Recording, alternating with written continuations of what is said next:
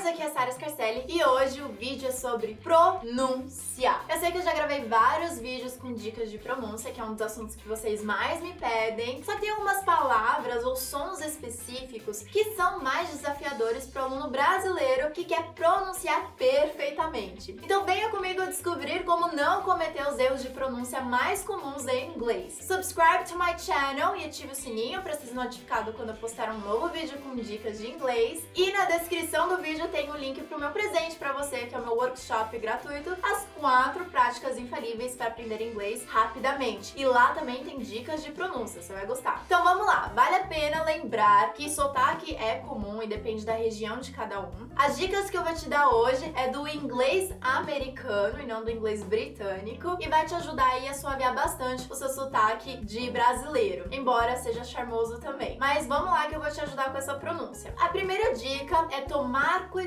com a letra T e não fazer aquele x, x ou x que nem a gente costuma fazer. Então, por exemplo, para, dois e também, se você não tomar cuidado, você vai acabar falando mastigar, chew, ou sapato, shoe, ou x vai pra lá, shoe, shoe, shoe, né? Vai pra lá. Qual é a forma correta de pronunciar? To, to. Por exemplo, professor, professora. Não é teacher, é T.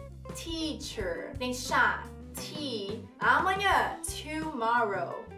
Tomorrow. Lembrando que essa letra tem outros sons também, mas é com esse som que a gente tem que tomar cuidado, para não ficar um chiado assim, ficar um ter mais claro. To. Outro som pra gente tomar cuidado é com essa letra aqui, que também tem sons diferentes, mas o que a gente acaba fazendo é a gente atribui o som da letra I como I em quase todas as palavras. Então, por exemplo, escutar, a gente acaba falando listen ou listen, mas na verdade, nesse caso, o som específico é um som mais de E, então fica listen. Lembrando que o T é mudo, listen listen. Tchan tchararam.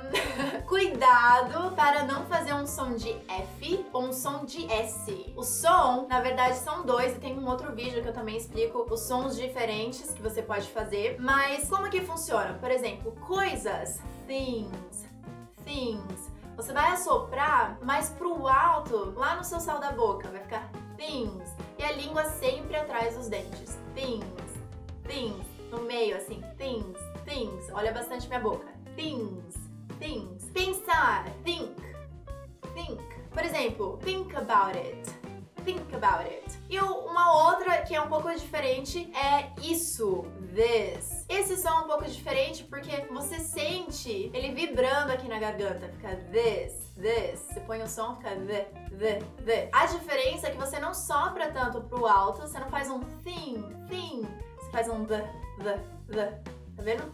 The, this, this, this thing, this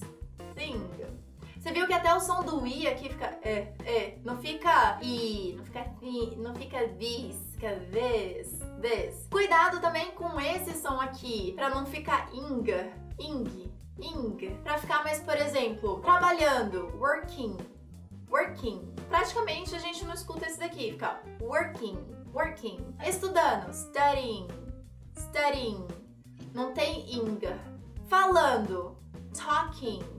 E também na palavra falando, o L é mudo praticamente. Então, talking, talking.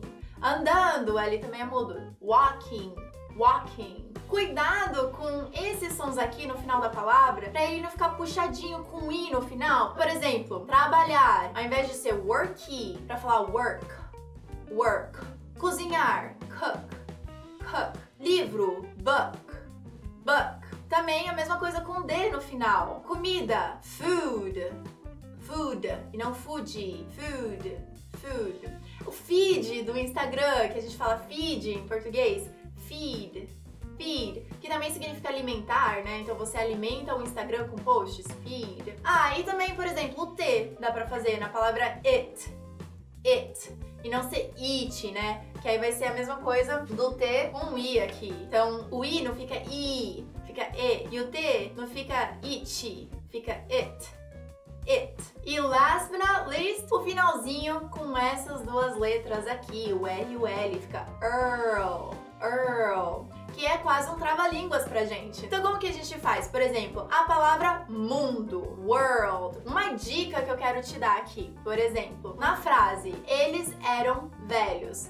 They were old. Para falar were old mais rápido, vai virar mundo, vai virar world. Então vamos lá, aos poucos. Were old, world, world. Very good. Fica earled. Fica were com old. E uma outra palavra é menina. Girl, girl, earl, girl. Além dessas dicas que eu dei agora com essas letras específicas, também tem palavras, né, específicas. Por exemplo, vegetais. Como ele é escrito com a palavra table, muita gente acha que é assim que se pronuncia, né? Vegetable, né? Vegetable. Mas não é. O som maior fica no veg, a ênfase veg, vegetable vegetable. Uma outra palavra, café. Muita gente acaba pronunciando como se fosse tosse, porque tossir cough. E café, você prolonga o i, então fica coffee. Gostou? Compartilhe com seus amigos, porque afinal a gente pode ajudar mais pessoas e sharing is